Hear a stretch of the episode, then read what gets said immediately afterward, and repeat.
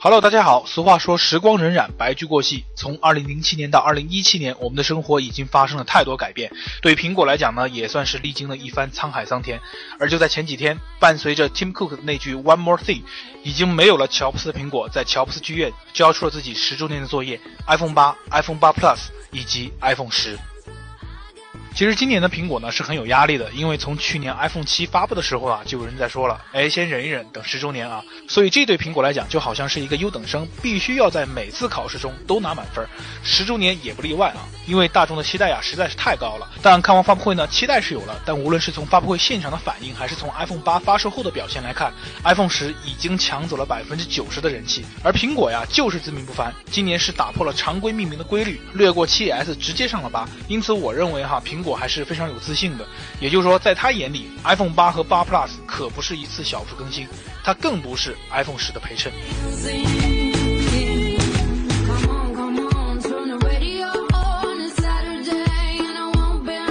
今年的 iPhone 八呢，首先是在颜色上有了精简。去年的 iPhone 七加上红色特别版，一共有六个颜色，真能让你挑得眼花缭乱。而现在配色上又回到了 5S 的时代，只有金银灰，砍掉去年备受宠爱的亮黑啊，估计还是苹果认为亮黑的工艺有待提升吧。那理所应当，今年也就没出之前传闻的亮白色了。但是你们可以看到，这个金色已经变得像陶瓷色了。同时，我们都知道 iPhone 八采用了前后玻璃的机身设计，所以外包装上啊，正面也有一个反光的图案处理。但苹果呢，已经连续好多年都。都使用这样的纸塑包装了。如果说当年 iPhone 五 C 的那种水晶盒会有点新意，那从这次的包装来讲，十周年并没有什么让人耳目一新的设计。从包装盒里拿出 iPhone 八的第一个感觉啊，不是被它晶莹剔透的玻璃吸引到，而是它撑的沉了不少。尤其是八 Plus，虽然从数据上看也就十四克的差距，但拿在手里那种感觉啊，明显是更踏实了。三维较上一代都有所增加，不过 iPhone 七的官方保护套呢，同样是可以兼容的。背部的玻璃可以说是营造手感很重要的一部分，它摸起来的手感其实和七 Plus 的背部没有太大区别，拿久了会有点涩，如果沾了水或者汗渍，同样会有点滑。很多人也都知道，七年前的 iPhone 四就是这样，玻璃加金属中框再加玻璃的这种三明治结构。仔细观察，你还会发现背部这块玻璃啊，其实和屏幕一样，也是微微浮起的 2.5D 弧面设计。尽管苹果没有透露具体的屏幕供应商，只是草草的说了句 iPhone 八用的是世界上最坚硬的玻璃，但就算用的是防弹玻璃，它也是不抗摔的，对吧？YouTube 上呢也有一些先烈做了一些跌落测试，证明其实 iPhone 八你不带套 那根本不行。不过有个地方要点赞，那就是天线的处理，现在从背面看已经完全看不出来了。此外，背部也仅仅只留下了苹果 logo 和 iPhone 的字样，这样整机看上去呢就更加简洁。所以我们可以看到，无论是铝合金、不锈钢还是玻璃，苹果它都可以把这种一体化做得越来越高。接下来呢，我们再来谈谈颜色。iPhone 八的颜色啊，总体给人的感觉就是不张扬，整个金属色泽再搭配玻璃所绽放出来那种由内而外的质感呢，是很温和的。比如说哈，iPhone 八深空灰去挑战颜值巅峰 Jet Black，两个摆在一块呢都很漂亮。iPhone 八的背部玻璃反光呢，可以说很好的弥补了机身表面光泽的缺陷，而且这个深空灰啊，比之前的深空灰呢要深一些，又要比那种纯黑稍微浅一点儿。从视觉上看呢，压抑的感觉就没有那么大。再来看看金色，它就像是之前银色和玫瑰金的综合体，整体呢显得非常淡雅和中性。当然，这些啊都是苹果在发布会上一笔带过的。相信等到你亲自上手 iPhone 八，心里的小鹿呢怎么都会壮起一点波澜。只不过要吐槽就是连续四年都用同一个 ID 设计，不得不让人审美疲劳。可能唯一能接受的说法就是这样的设计的确是目前最好最成熟的方案。还有就是不管怎么样，它总会有人买吧。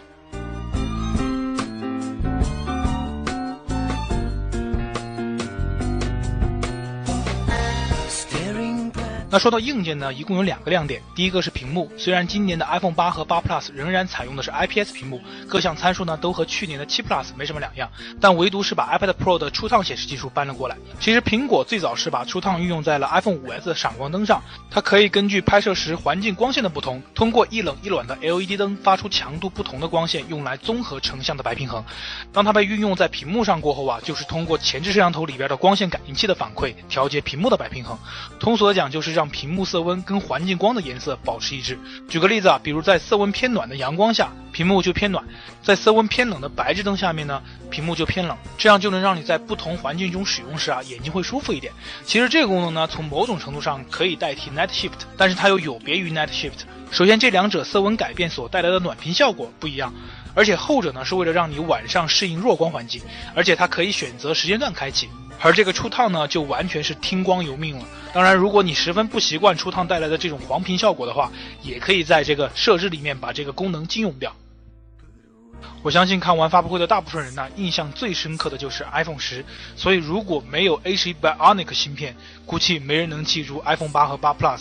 去年呢叫 Fusion，今年就叫 Bionic。甭管怎么喊啊，就是感觉一个字儿。忙，其实苹果这样命名的目的呢，是想让人注意，哎，A 十一它不仅仅是一块芯片，它是有自我学习能力，甚至有思维的。怎么去理解呢？在今年六月的 WWDC 上啊，苹果就拿出了一个叫 Core ML 的框架，倡导开发者利用这个框架多去做一些能够让机器学习的智能应用。那这个框架摊开了说，其实主要的就是一些啊神经网络语言。那到底什么是机器学习呢？如果你已经升级了 iOS 十一，你可以找一张同时具备深浅色调的壁纸，锁屏再唤醒。没看出来的话，重复两次，你会发现整块屏幕的点亮顺序是从壁纸的浅色部分开始的，颜色较深的位置啊是随后才亮起。换另外一张壁纸，它也会自动识别并调整，而这个特性就是基于机器学习而设计的。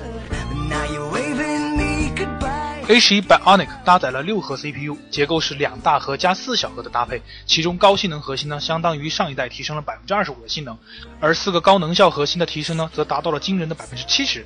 拥有四十三亿晶体管，使用的是台积电最新的十纳米制程，面积要比上一代 A 十小百分之三十。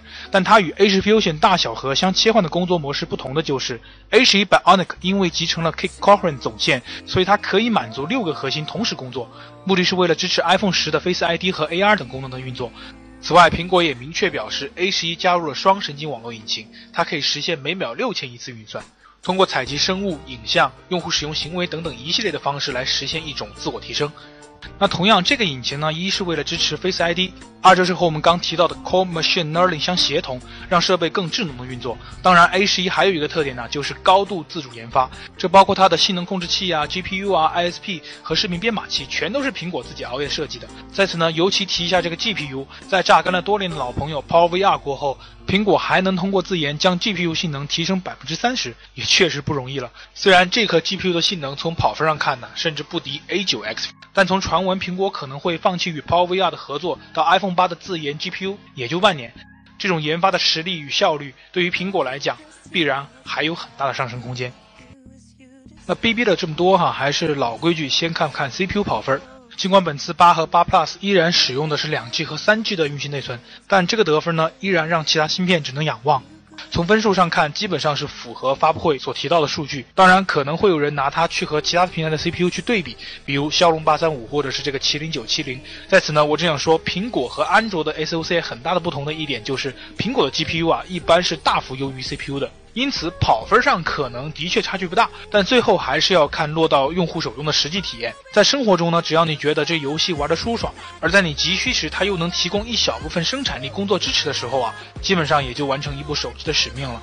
不过现在我也越发的认为，跑分这个东西啊，它真的只能当个参考，因为十瓦功耗的手机 CPU 得分竟然可以轻松超过六十五瓦功耗的桌面级 CPU，Geekbench 可能也是继鲁大叔过后新一代的娱乐软件了吧。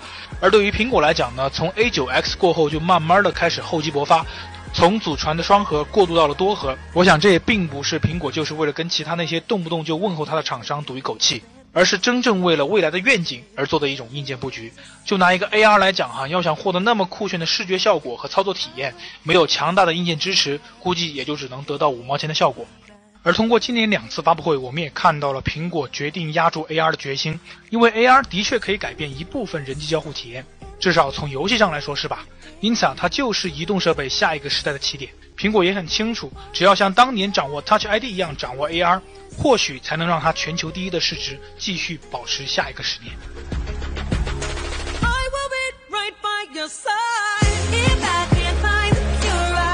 从硬件参数上来看呢，iPhone 八的摄像头和上一代相比并没有什么不同，摄像头像素仍然是一千两百万，但是发布会提到它的传感器的尺寸更大了，增加了百分之八十三的进光量，而且像素更深，其直接结果呀就是整个照片的宽容度和饱和度更好。比如这张照片，无论是楼房还是草坪的颜色呢，后两者都要更加明亮、更浓郁一些。同样的效果出现在了后两组图片中。那如果是弱光成像的差距呢，就要小一些。到了晚上呢，差别也不大。但是基于苹果自研的全新 ISP，画面的纯净度有略微提升。同样，八和八 Plus 的摄像头呢，也能拍六十 FPS 的 4K 和二百四十 FPS 的幺零八零 P 慢动作视频了。而且此次苹果也将自动 HDR 选项植入到了相机设置中。那如果你打开过后呢，用八或者八 P 拍照时啊，拍摄界面是不再显示 HDR 这个选项的。其目的就是完全让设备去智能的判断拍摄环境，直接省去你调整之类的动作。如果以上这些都不能给你带来新鲜感，那我们就来着重说一说 iPhone 八 Plus 双摄像头的一个全新玩法。光效模式其实它就是人像模式的一个高级版，通过 A 十一芯片的人脸识别和机器学习，再加上双摄像头来实现的。也就是说，目前它仅仅支持 iPhone 八 Plus 和 iPhone 十。只要你切换到人像模式过后啊，你就可以在上边选择不同的灯光效果了。其中自然光就是默认的人像模式，摄影师灯光着重提升面部色彩，轮廓光则是为面部添加一些阴影，让整个人脸看上去更立体。而比较特别的是最后两个。舞台光可以把本来虚化掉的背景呢，整个都抠掉，更加艺术的展现单个主体。而单色舞台光则是舞台光的经典黑白版本。你还别说啊，但凡如果你是有点角度、有点审美的人，利用这个模式拍出一张惊艳的照片，应该不是什么难事儿。而我想你们也看明白了，这个光效模式啊，并不是美颜的功能，而是通过软硬件的方式呢，去制造一种成像光线的差异。当然要用好这个模式啊，也得注意以下条件。首先，光线和距离是先决要素，因为它本身是用人像模式来拍，这在去年的测评中呢，我已经详细说了。其次是人物的造型或者背景啊，不要太复杂，因为有些效果啊，比如说单色光，就是建立在边缘抠图的基础上。你看我们小伙伴穿着灰色的外套，墙体呢也是灰色的，这时候抠图就出现问题了。还有就是避免强逆光的背景，这样系统计算出来的效果可能也不会太好看。此外，运用两个舞台光拍摄时啊，有个小技巧，就是圆圈变黄代表对焦运算已完成，这时候按下快门才能拍摄成功。只要你注意好以上几点，相信你随手一拍就是一张逼格满满的照片。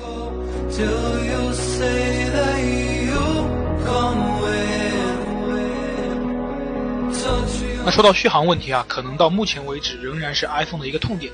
每次发布会都在提 All Day Battery Life，但真正落到很多人手中啊，每天两三把王者荣耀，再聊会儿微信，估计还没到饭点就该插上充电了。比如以我使用 iPhone 7 Plus 的经验，这大半年每天起床电量百分之百就打开了省电模式，还是没法满足，每天可能下午四五点就得充电了。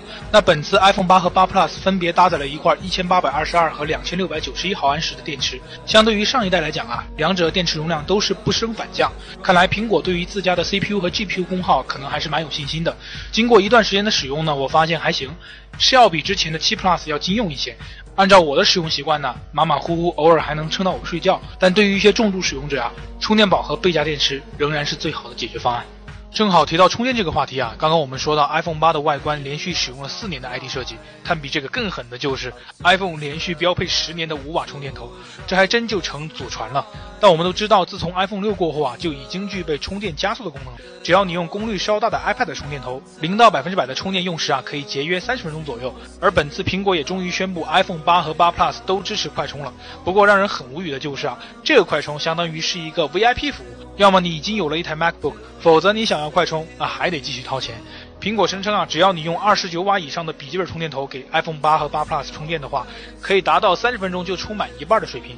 那经过实际测试呢，的确是这样，iPhone 八充半小时能到百分之五十，而八 Plus 是四十五左右。不过一切问题还是钱的问题。这么一个原装头子和一根数据线，苹果要价五百七十六。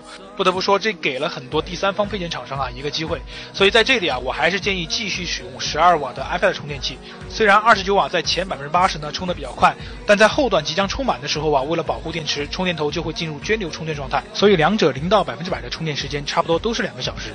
当然，五瓦头就只有一边玩泥巴去了吧。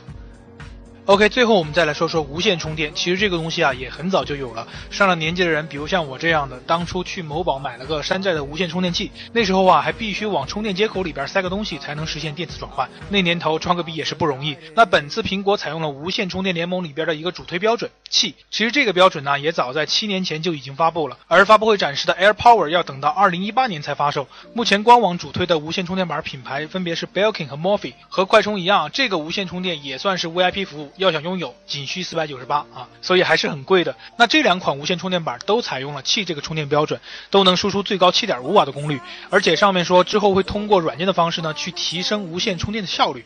最后啊，我选择了 Belkin 的。那经过实测呢，在速度和效率上，无线充电的确要比有线慢多了，充了一个小时还不到百分之五十，最后呢是花了三个多小时才充满。整个充电过程中呢，手机背部有发热现象，大概接近四十度。当然，电磁转换过程中啊，设备内部的其他部件不会受到影响。所以就目前来讲啊，咱还是对无线充电不要抱有太多期待。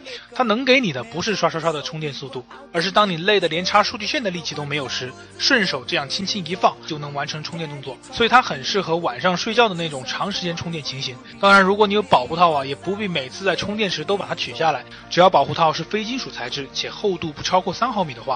都可以正常充电。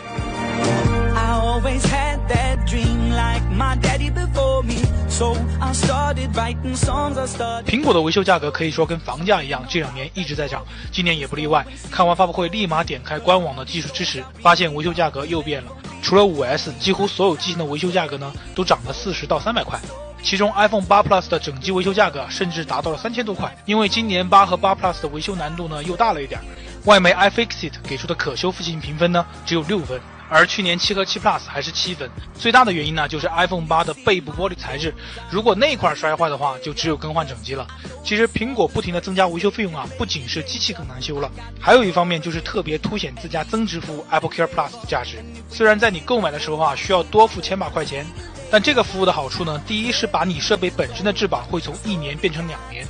第二个好处就是专治手残的人为损坏保修，尽管后续还会有个一百八十八或者六百二十八的服务费，但总比等你摔坏了大哭一场再交个几千块钱要好吧。所以我认为 Apple Care Plus 对于一些使用习惯不太好的人来讲，还真的很有必要。而且今年苹果的年年换新计划呢，同样在继续推行，它是包含 Apple Care Plus 服务的同时，能让你在明年换下一代 iPhone 时啊，抵扣一半的价格。具体的详情呢，可以参见官网条款，或者再去看看我去年七 Plus 的视频。只是尤其注意哈，如果是参加年年换新计划，一定要到 Apple Store 去购买手机。要是明年你换不到 iPhone 九，就不要怪我了。OK，每年都有人等着新品发布，每年也有人等着老款降价。当然，还有人在新款和老款之间反而纠结了。在八和八 Plus 发布过后呢，老的七七 Plus 和六 S 六 S Plus 就立马全线降价八百块，其中七和七 Plus 砍掉了二百五十六 GB 内存。这只是官网，渠道价格呢，包括什么美版、港版就掉得更厉害了。当然，很多黄牛都没想到的就是 iPhone 八的价格竟然在发售的当天破发了。负责派件的顺丰小哥也是很无奈啊，所以你要是懂一点行水货知识，也可以用低于官网的价格买到 iPhone 八。其实相信你们看完了上边的介绍和对比啊，你们也发现 iPhone 八的升级更多的是趋向性能。但 A 十一 Bionic 虽然很强，但在运行一些日常主流应用上啊，和 A 十 Fusion 的体验是差不多的。我反倒认为 A 十一最大的优势呢是续航表现更好，成像方面八除了宽容度会好一些，多两个拍摄帧率以外，我也不相信大多数人会为了一个光效模式去买八 Plus。当然，最后也是最重要的一点，这一代 iPhone 的 ID 设计和前几代都相同，只是换了材质而已。我想这也是 iPhone 八。发售遇冷的一个原因之一吧，因此我给预算不够或者正在纠结的朋友一个建议，就是如果真的站在实用性和性价比的立场上，iPhone 七和七 Plus 绝对是够用的。此外，要求再放低一点，仅仅是满足日常需求的话，你甚至可以考虑六 S 和六 S Plus。当然，如果你不缺钱，那就无所谓了。